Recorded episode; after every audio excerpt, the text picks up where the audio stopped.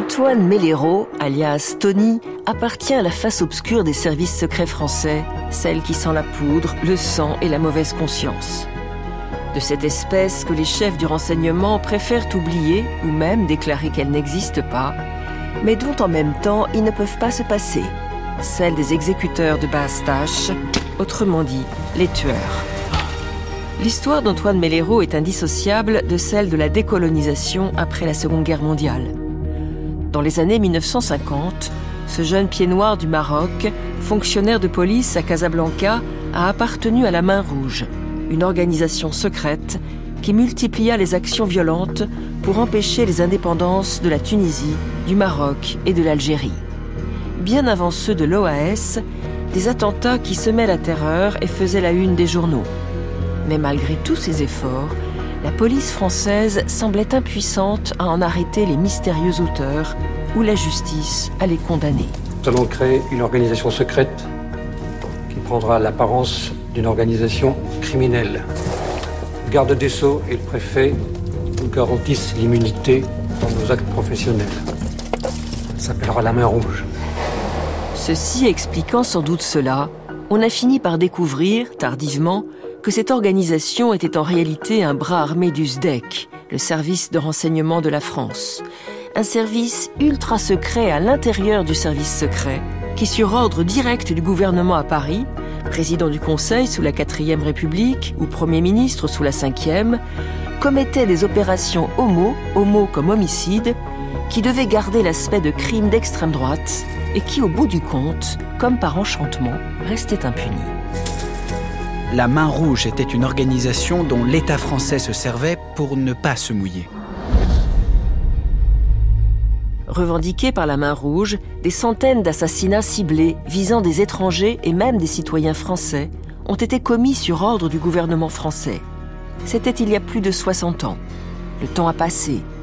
Il n'empêche, l'histoire de la Main Rouge et de ses hommes, longtemps tenue secrète, conserve encore aujourd'hui de grandes pages blanches. Ce qu'on connaît, on le doit au travail des journalistes d'investigation et des historiens, mais aussi aux hommes de main qui ont accepté de parler. Parmi eux, Antoine Mellero, qui a témoigné dans un livre, La main rouge, l'armée secrète de la République, sorti en 1997, un livre surprenant, étrange fourre-tout de remarques sur le bon vieux temps colonial, de considérations politiques parfois fumeuses, mais aussi au milieu de tout cela, de récits détaillés de multiples assassinats, dans un style cru ou fleuri à la Audiard, qui pourrait être plaisant s'il ne s'agissait de crimes ayant réellement eu lieu. Avec des phrases du genre L'homme tourna la clé de contact et la vie s'arrêta. Ou bien J'ai été empoisonné, ce fut ses derniers mots. À cet aventurier, la main rouge avait offert une mort d'aventurier. Moi, si c'était à refaire, euh, je referais. Sans exprimer en effet le moindre remords, Antoine Mellero se garde bien dans son livre de préciser sa responsabilité dans les crimes qu'il raconte et auxquels il a participé. Dans son livre, il ne dit jamais je. Au héros de son livre, plus chauffeur que porte-flingue, il a donné un prénom fictif, Jean-Pierre, manière de se dédouaner et aussi de raconter sans entrave. Une des affaires les plus célèbres auxquelles Antoine Mellero a été mêlé, on en est sûr puisqu'elle lui vaudra d'être convoqué par la justice, l'assassinat à Casablanca en 1955 de Jacques Lemaigre du Breuil, un industriel et patron de presse favorable à l'indépendance. Le nom d'Antoine Mellero est apparu également pendant la guerre d'Algérie, lors d'enquêtes sur la mort en Allemagne et en Suisse de plusieurs trafiquants d'armes qui avaient eu la mauvaise idée de faire affaire avec le FLN algérien. Des crimes tous signés de la main rouge. Dans les années 60, alors que les indépendances en Afrique du Nord étaient bel et bien acquises et que la main rouge était mise en sommeil, Antoine Mellero a entamé une deuxième vie en métropole, reconverti en détective privé et agent de sécurité d'hommes politiques. Malin, il mettait ainsi à profit la réputation de dur et d'intouchable qu'il s'était construite dans le Maroc français de sa jeunesse.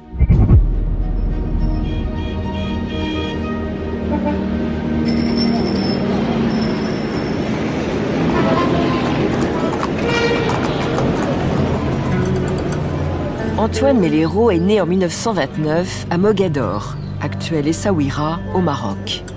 Ce pied noir, fils et petit-fils de pied noir, ne cachera jamais son amour pour sa terre natale, protectorat français depuis 1912. J'avoue être chauvin envers tout ce qui concerne le Maroc. Mes deux héros, le boxeur Marcel Cerdan et Larbi Ben Barek, le footballeur, surnommé la Perle Noire. En pleine course. Effectuant un centre impeccable. Et voici une passe courte modèle du genre. Le partenaire recentre. Et c'est un shoot magnifique. Et la production de la Perle Noire, qui avait commencé par un but splendide, se termine par un autre qui donne la victoire au stade par 3 à 1. Ben Barek, il connaît les joies du triomphe. Antoine Mellero est sportif, lui aussi. Le journaliste d'investigation Jacques de Rogy, qui aura l'occasion de le rencontrer, le décrit ainsi. Avec ses battoirs de concasseur, sa carrure de boxeur, son œil de lynx et sa dégaine de gorille, il avait le physique de l'emploi. Mais avant d'intégrer la main rouge, c'est à la police, en 1952, à l'âge de 23 ans, que ce costaud fait ses premiers pas. À Casablanca, ville cosmopolite, grand port sur l'Atlantique et capitale économique du Maroc.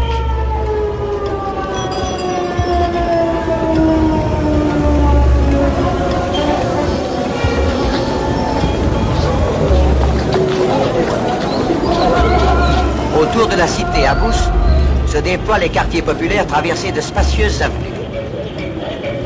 Dans les rues commerçantes, la rencontre de deux civilisations offre des contrastes curieux. Les cinémas sont très fréquentés et les stars égyptiennes jouissent de la plus grande faveur. Les badauds flânent un peu partout. Un grouillement pittoresque règne dans ces faubourgs où la grande masse des musulmans, ouvriers, artisans, petits fonctionnaires, boutiquiers continue de vivre comme elle a toujours vécu. Mais la même année 1952, ce flic de quartier qui parle français, arabe et espagnol se voit proposer d'autres activités plus clandestines.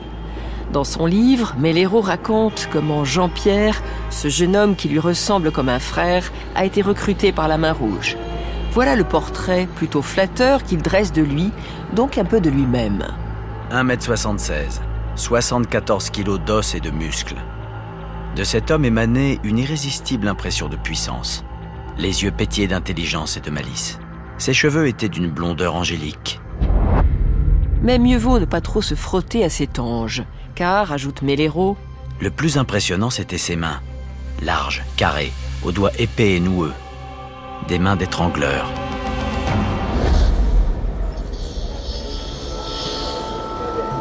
L'homme qu'il a convoqué à son bureau est le capitaine Fillette, ancien résistant et représentant à Rabat du SDEC, le service de documentation et de contre-espionnage, autrement dit les services secrets français. J'étais convoqué par ce fameux capitaine Fillette qui s'est présenté, qui était à la résidence générale à Rabat, et qui m'a dit voilà, vous allez rentrer dans une organisation qui s'appelle la Main Rouge. Il m'a dit je vais vous expliquer comment que ça se passe, ce qu'on fait, etc. Et puis, maintenant vous avez une semaine pour réfléchir et refuser. Vous pouvez refuser. J'ai dit non, c'est pas la peine d'attendre, moi ça m'intéresse. Voilà comment je suis rentré dans, dans la mer Rouge. Le capitaine Fillette lui précise aussi qu'il sera amené à tuer. Mais cela ne l'arrête pas. Il tuera, mais pour la bonne cause, la France. Et, affirme Mellero, à titre purement gratuit. Avec les autres nouvelles recrues, issues comme lui de l'armée ou de la police, Mellero reçoit une formation intensive et secrète au camp d'entraînement d'Aïn Seba, dans la banlieue de Casablanca. Mais seulement deux semaines après son recrutement, le dénommé Jean-Pierre est chargé par Fillette de sa première mission retrouver l'assassin d'un commissaire de police abattu quelques jours plus tôt dans les vieux quartiers de Casablanca. Jean-Pierre se glisse alors dans la Médina et se faisant passer pour un pêcheur espagnol sympathisant de l'indépendance marocaine, réussit à faire parler un certain Kader, qui lui livrera les noms de tous les membres du réseau, bientôt démantelé. Mais si Kader venait à parler, le capitaine Fillette ordonne alors à Jean-Pierre de le faire disparaître. Le soir même, Jean-Pierre réussit à s'introduire dans la cachette de Kader. Jean-Pierre brandit son 765. L'arme était prolongée d'un silencieux. Posément, en prenant son temps, il logea deux balles dans la tête de Kader, fauché en plein sommeil. Jean-Pierre venait de connaître son baptême du feu. Tout compte fait, ce n'était pas si difficile d'ôter la vie d'un homme. Il suffisait de savoir pourquoi on tuait.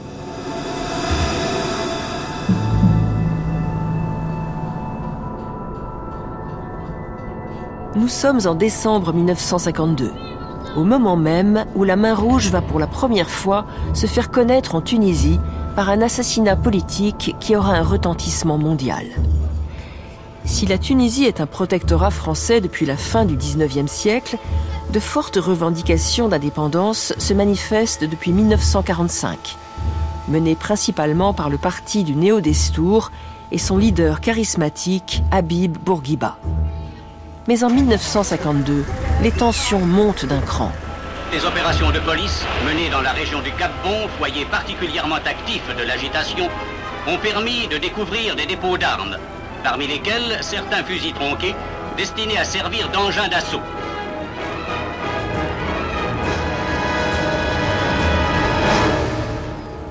Les émeutes, les manifestations, les grèves sont réprimées dans le sang. La plupart des leaders nationalistes poursuivis et le 5 décembre 1952, le très populaire leader syndical Farhat Hached, qui milite lui aussi pour l'indépendance, est assassiné dans un faubourg de Tunis. Sa voiture mitraillée et la victime achevée par balle. L'attentat, minutieusement préparé, est revendiqué par la Main Rouge. Une organisation alors inconnue, mystérieuse nébuleuse de pieds noirs ultra, partisans acharnés de la présence française. À Tunis, le peuple tunisien a rendu hommage à la mémoire de Ferhat Hachet. 100 000 personnes peut-être ont, avec Habib Bourguiba, accompagné la dépouille mortelle du leader syndicaliste tunisien jusqu'au mausolée où il reposera désormais, au cœur de la capitale de la Régence. Dès le lendemain de l'assassinat, la nouvelle soulève une vague d'indignation dans tout le monde arabe et même en Europe. À Paris, on l'apprendra des années plus tard, le président de la République d'alors, Vincent Auriol, adresse une note confidentielle à Antoine Pinet, le président du Conseil, pour demander, je cite, de punir avec rigueur les coupables. Et il ajoute On sait en haut lieu en Tunisie qui est à la tête de ces commandos. J'ai l'impression que la police les connaît. Une enquête est en effet ouverte, mais trois ans plus tard, le dossier sera officiellement clos sans que la justice ait pu désigner des coupables. Nous le verrons, il faudra attendre les années 2000 pour que les Tunisiens obtiennent des éléments nouveaux. Mais revenons à décembre 1952. L'onde de choc de la mort de Farhat Hached s'étend immédiatement au pays voisin, le Maroc, où les syndicats appellent à la grève générale. À Casablanca, des émeutes sont violemment réprimées, des Européens sont lynchés, les forces de l'ordre tirent sur la foule, on comptera plusieurs centaines de morts. Tandis qu'à Paris, les actualités françaises se veulent rassurantes. Renforcées par des unités marocaines, des patrouilles surveillent minutieusement les quartiers indigènes de Casablanca à la suite de l'inquiétante recrudescence d'actes de terrorisme qui sévit à nouveau au Maroc. Mesures exceptionnelles qui se traduisent par des arrestations quotidiennes de suspects sans suffire encore à détendre l'atmosphère. Pressé d'agir par Paris, le capitaine Fillette fait recueillir des renseignements précis, adresses, emploi du temps, habitudes, sur une vingtaine de personnalités pro-indépendance au Maroc. Les renseignements sont classés pour chacun dans une chemise de couleurs différentes. Ensuite, dans un rituel macabre, à intervalles réguliers, Fillette confie à ses agents les dossiers des hommes à abattre. Une fois l'opération montée, l'exécutant doit détruire le dossier. Le premier homme politique que Jean-Pierre est chargé de tuer s'appelle Omar Slaoui.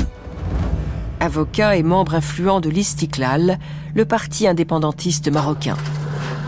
Pendant trois jours, Jean-Pierre et son acolyte planquent dans un fourgon garé en face de chez lui. En voyant enfin arriver l'avocat dans sa voiture, Jean-Pierre se précipite, ouvre la portière et tire à quatre reprises. L'homme s'écroule. Jean-Pierre grimpe sur la moto de son complice venu à la rescousse et disparaît sans laisser de traces. L'action n'a pris que quelques minutes. Omar Slaoui, meurt une semaine plus tard à l'hôpital. Les victimes suivantes de Jean-Pierre, tous des Marocains pro-indépendance, s'appellent Ahmed Diouri, Omar Drissi et Tahar Septi. Émile, le chauffeur, conduisait la Peugeot 203 d'une main experte. À la place du mort, Jean-Pierre vérifiait le paquet destiné à Tahar Septi. Plastique de qualité supérieure, détonateur ultra sensible. Avec un tel engin, le feu d'artifice était assuré.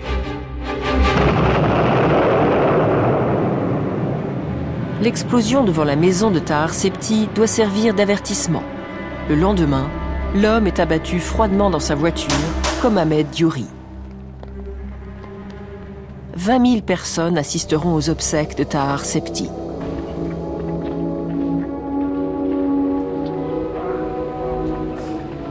Rien ne semble pouvoir arrêter la main rouge. Au printemps 1955, une figure éminente des Français du Maroc est dans le viseur. Jacques Lemaigre Dubreuil, industriel des huiles Le Sieur et patron de Maroc Presse, un journal qui dénonce les inégalités du système colonial au Maroc et prône un rapprochement entre Européens et Arabes. Comble d'audace, Maroc Presse publie dans ses colonnes une liste de noms d'hommes qui appartiendraient à la main rouge. Et que peut-on lire en quatrième position sur la liste? Antoine Melléraud, gardien de la paix. Le capitaine Fillette ne tarde pas à convoquer Jean-Pierre dans son bureau. Feu vert pour le maigre du Breuil. Il doit prendre l'avion à Paris le 11 juin et atterrir à Casablanca à 11h45. Il voyagera incognito.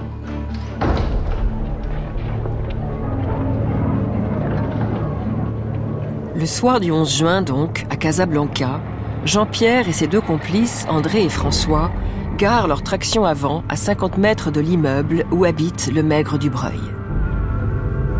Les trois tueurs savent que leur cible doit se rendre ce soir à un rendez-vous. Le voilà en effet qui sort de l'immeuble.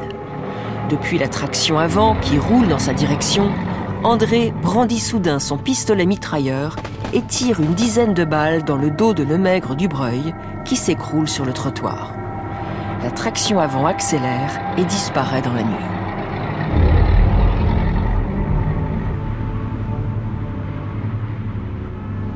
À Casablanca, les obsèques de M. Lemaigre du Breuil, animateur de Maroc Presse, abattu à la mitraillette par des contre-terroristes, ont montré à quel point l'immense majorité des leaders politiques et du peuple marocain a été saisie d'horreur par cet attentat.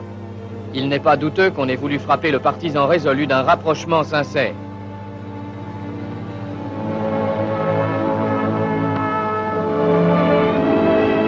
Aux côtés de M. Francis Lacoste, résident général, M. Pierre Mendès France est venu rendre hommage au sacrifice d'un homme tombé pour le Maroc et pour la France.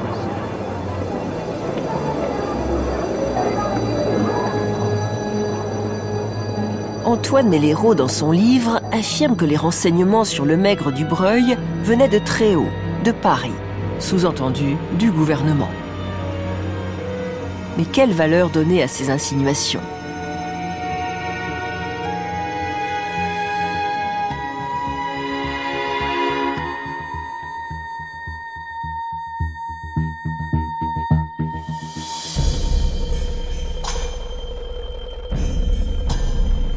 Quelques mois après l'assassinat de Lemaigre du Breuil, le président du Conseil d'alors, Edgar Faure, s'alarme devant les députés de la situation dramatique au Maroc et s'interroge sur la politique à mener.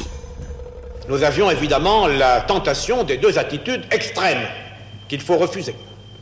La force ou l'abandon. On ne peut pas faire au Maroc la politique de la force. Parce qu'une politique de force, une politique de la seule force, est contraire à notre mission, à l'esprit de la France, à sa vocation. Nous ne bâtirons pas une communauté franco-musulmane sur le respect de la force, sur la résignation et sur le désespoir. Nous devons avoir une autre ambition. Mais d'autre part, la politique d'abandon au Maroc doit être exclue. Ceux qui, au travers d'une évolution politique nécessaire, spéculent sur cet abandon, ceux-là doivent savoir qu'ils jouent perdant.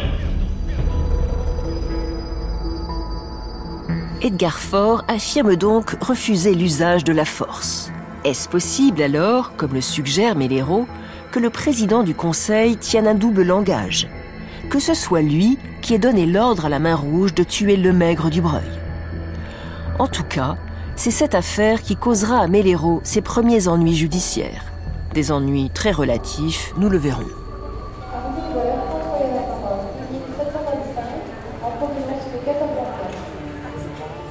En 1956, alors que le Maroc devient indépendant, Antoine Méléro est contraint de rentrer en métropole, dans cette France pour laquelle il est prêt à tuer mais qu'il ne connaît pas. À peine met-il le pied à Paris que le capitaine Fillette lui donne rendez-vous au Café de la Paix, près de l'Opéra, autour d'un café crème. J'ai du boulot pour vous. La conversation devenant délicate, elle se poursuit dans la déesse de l'officier du SDEC. L'enjeu principal de la France maintenant, c'est l'Algérie, qui depuis 1954 se bat pour son indépendance. Et dans ce conflit, la question des armes est devenue vitale. Pour se ravitailler en armes, le FLN, Front de Libération Nationale, met en place un intense trafic clandestin par avion et par bateau. Dans la rade de Mersel Kébir, le bateau pirate qui, sous le nom d'Athos, cachait une autre identité, bat maintenant pavillon français. À raisonner à la limite des eaux algériennes et marocaines, l'Athos portait une cargaison considérable d'armes, plus de 70 tonnes, d'une valeur de quelques 2 milliards de francs. Ces armes très modernes et qui comportaient en plus de 2000 fusils, des mitrailleuses lourdes et 75 mortiers étaient destinées aux rebelles algériens.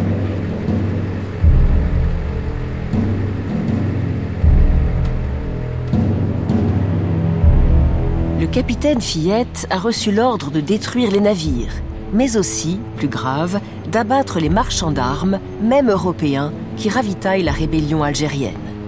Ce qui veut dire aller commettre des attentats dans des pays étrangers, en principe alliés de la France. Première cible de Jean-Pierre, Otto Schlüter, le plus gros marchand d'armes de Hambourg, en Allemagne, qui travaille régulièrement avec le FLN. Reprenant donc du service pour la Main Rouge, Jean-Pierre part pour Hambourg. Comme toujours, le SDEC a minutieusement préparé l'opération Homo. À son arrivée, il trouve une planque, une voiture avec de fausses plaques d'immatriculation et bien sûr des armes. Et Antoine Méléro de préciser dans son style glaçant L'opération Schluter s'annonçait au mieux.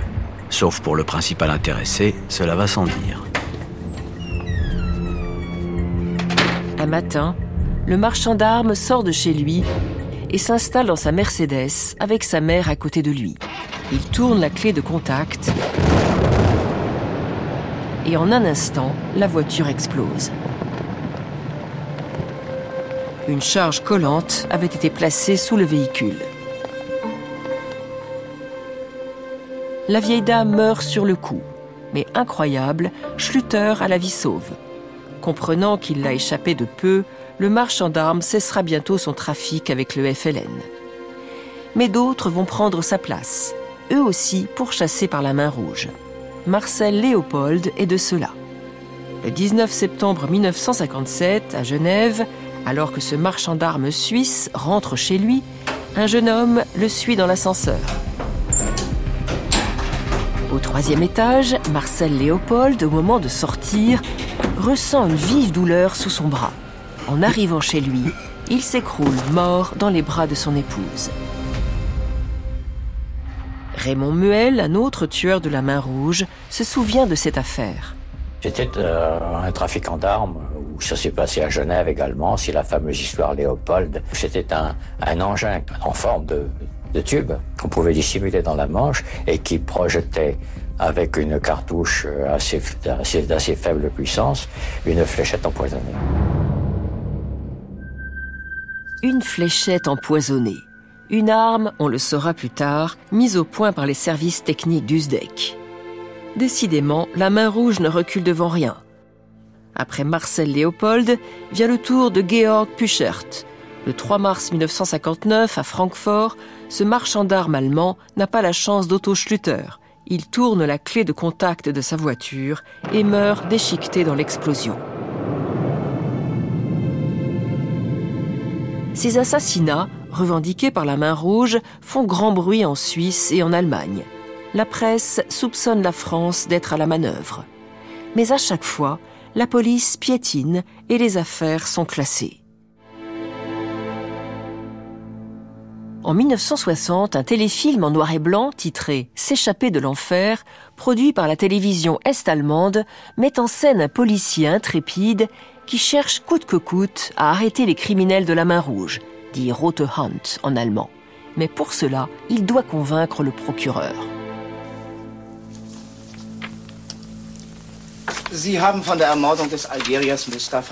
Vous avez entendu parler du meurtre de l'Algérien Mustafa Sadi.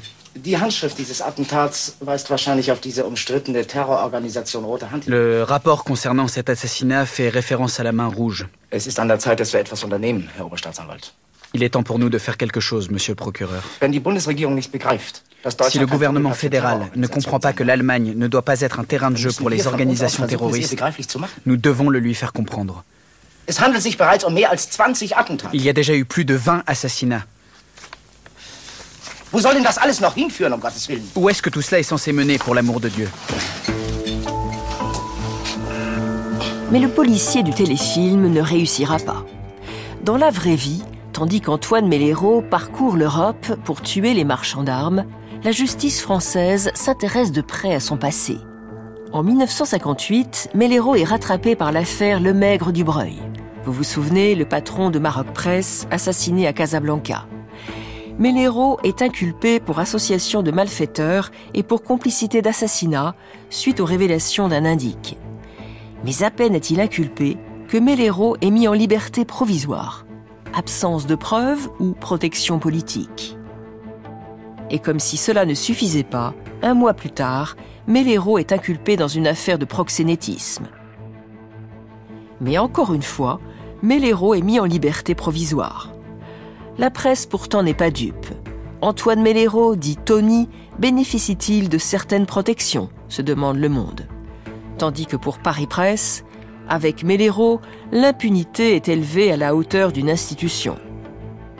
Une règle qui se confirme en 1964 quand Antoine Mellero bénéficie d'un non-lieu dans l'affaire Le Maigre du Breuil.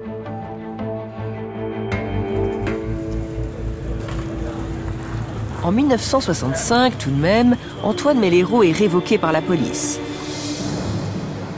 Pas du tout à cause de la main rouge, mais pour une caricature de De Gaulle qu'il a publiée dans le mensuel qu'il a créé, Le Pied Noir, dédié aux rapatriés d'Algérie. Comme beaucoup d'ex-espions, Antoine Mellero, qui a de la ressource et un bon carnet d'adresses, se reconvertit en agent de sécurité pour hommes politiques et ouvre sa propre agence de détective privé le cabinet Martini à Paris. La filature, il faut dire, il s'y connaît.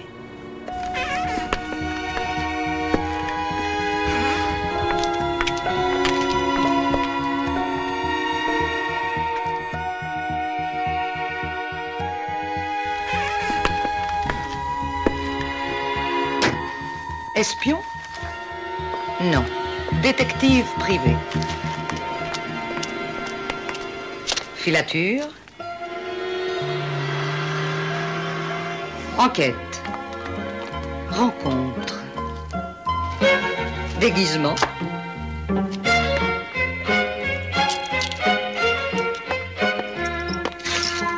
Chantage. Lettres anonymes ou lettres d'amour?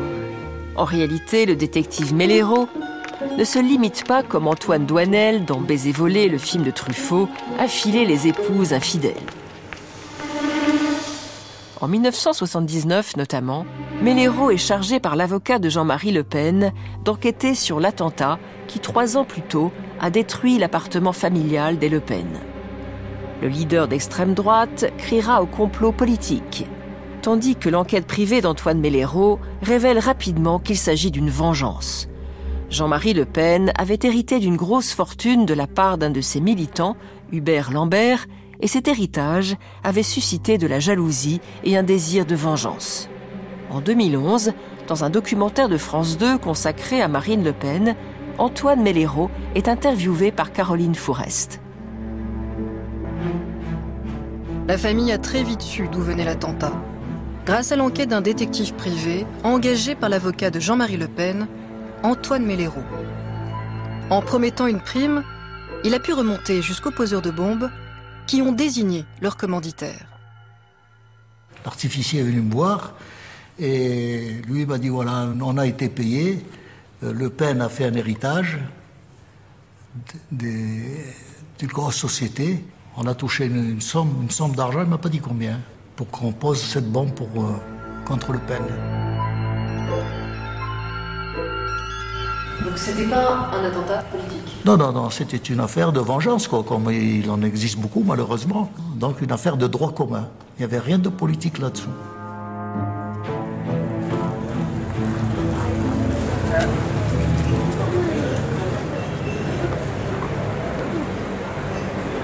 En 1982, bénéficiant de la loi d'amnistie voulue par François Mitterrand, l'ancien tueur est réintégré dans la police, avec même ses droits à la retraite.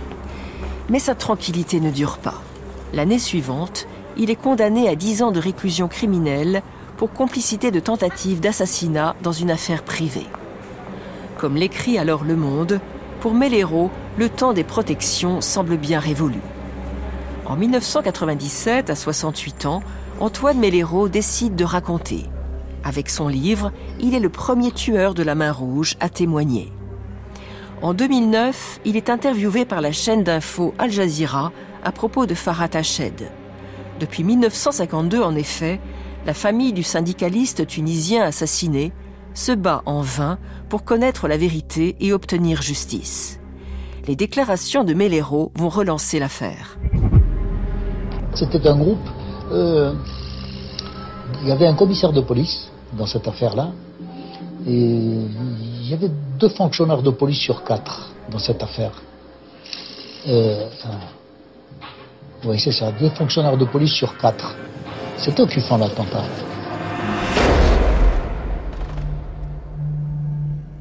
Antoine Mellero révèle donc le premier que Farhat Hached a été assassiné par la main rouge.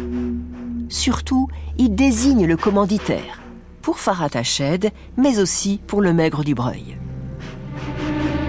Le patron, qui était un officier français, c'est lui était en relation directe à l'époque avec le président du Conseil, ce qu'on appelle maintenant le Premier ministre. Et les ordres euh, étaient donnés directement. C'est pas le capitaine qui disait tiens demain il faut aller faire M. Dupont. les ordres venaient de France. Le maire du les ordres sont venus de France. Pour la première fois, un témoin évoque la responsabilité de la France. Et près de 60 ans après les faits, Mellero ajoute cette phrase incroyable à propos de l'action contre Ferhat Hached. Moi, je la, trouve légitime. Moi, si c'était à refaire, euh, je referais.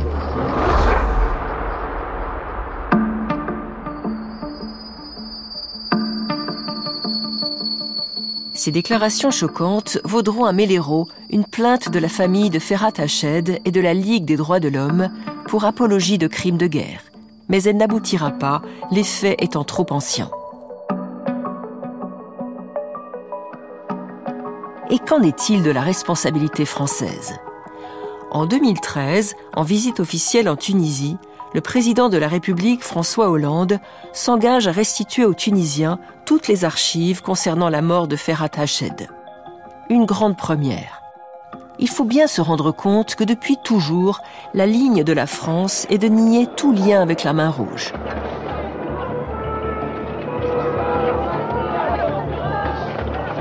Officiellement, elle n'est qu'une organisation criminelle de pieds noirs extrémistes. Salopard Vous avez payé pour les autres Espèce de salon Raton En 1960, un livre, La main rouge, vient confirmer cette thèse officielle, écrit par un certain Pierre Genève et publié en Suisse. En réalité, il s'agit d'un coup monté par le SDEC pour brouiller les pistes.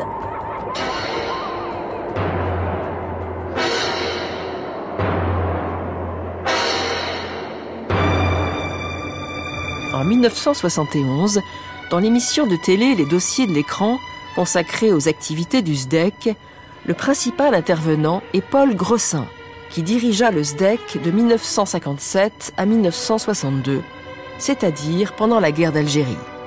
Yves Cuot, journaliste au Figaro, tente de l'interroger sur la main rouge. J'ai appris la main rouge comme vous par les journaux et par la publicité qu'on en a fait. Mais il y a eu main rouge. C'est quoi la main rouge pour vous alors La main rouge, c'est un genre de, gens qui étaient des, si vous voulez, des, révolutionnaires dans leur genre et euh, qui estimaient que le, gouvernement français ne prenait pas assez de dispositions pour euh, contrer, si vous voulez, les marchands d'armes ou les trafiquants d'armes. Ben, ils, ont fait, ils ont fait leur travail eux-mêmes.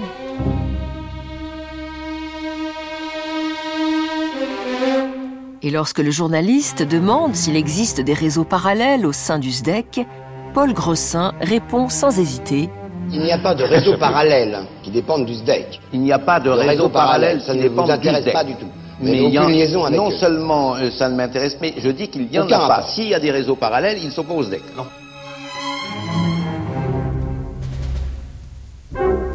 Le silence sur la main rouge est donc de rigueur en France et la destruction de preuves la règle. Après chaque assassinat, en effet, aucun document officiel ne devait être conservé. Alors, il n'existerait aucune preuve que les crimes de la main rouge étaient commandités Nous allons créer une organisation secrète, ça s'appellera la main rouge. Le garde des Sceaux et le préfet nous garantissent l'immunité. Les ordres de France. Dans son livre Les tueurs de la République, le journaliste d'investigation Vincent Nouzille révèle l'existence de deux documents inédits.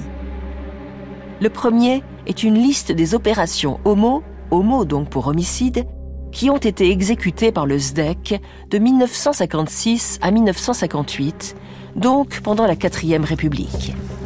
Le second document dresse la liste de personnes encore à neutraliser en 1958.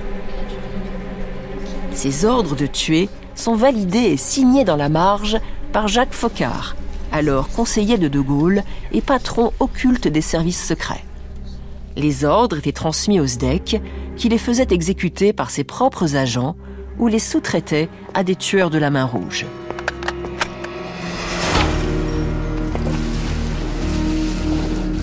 L'ouverture complète des archives du SDEC permettra peut-être un jour de faire la lumière sur ces opérations homo. À ce jour, aucun crime de la main rouge n'a jamais été puni. Quant à Antoine Mellero, l'homme de la main rouge qui a eu le courage de parler, il restera surnommé pour la postérité le roi du non-lieu.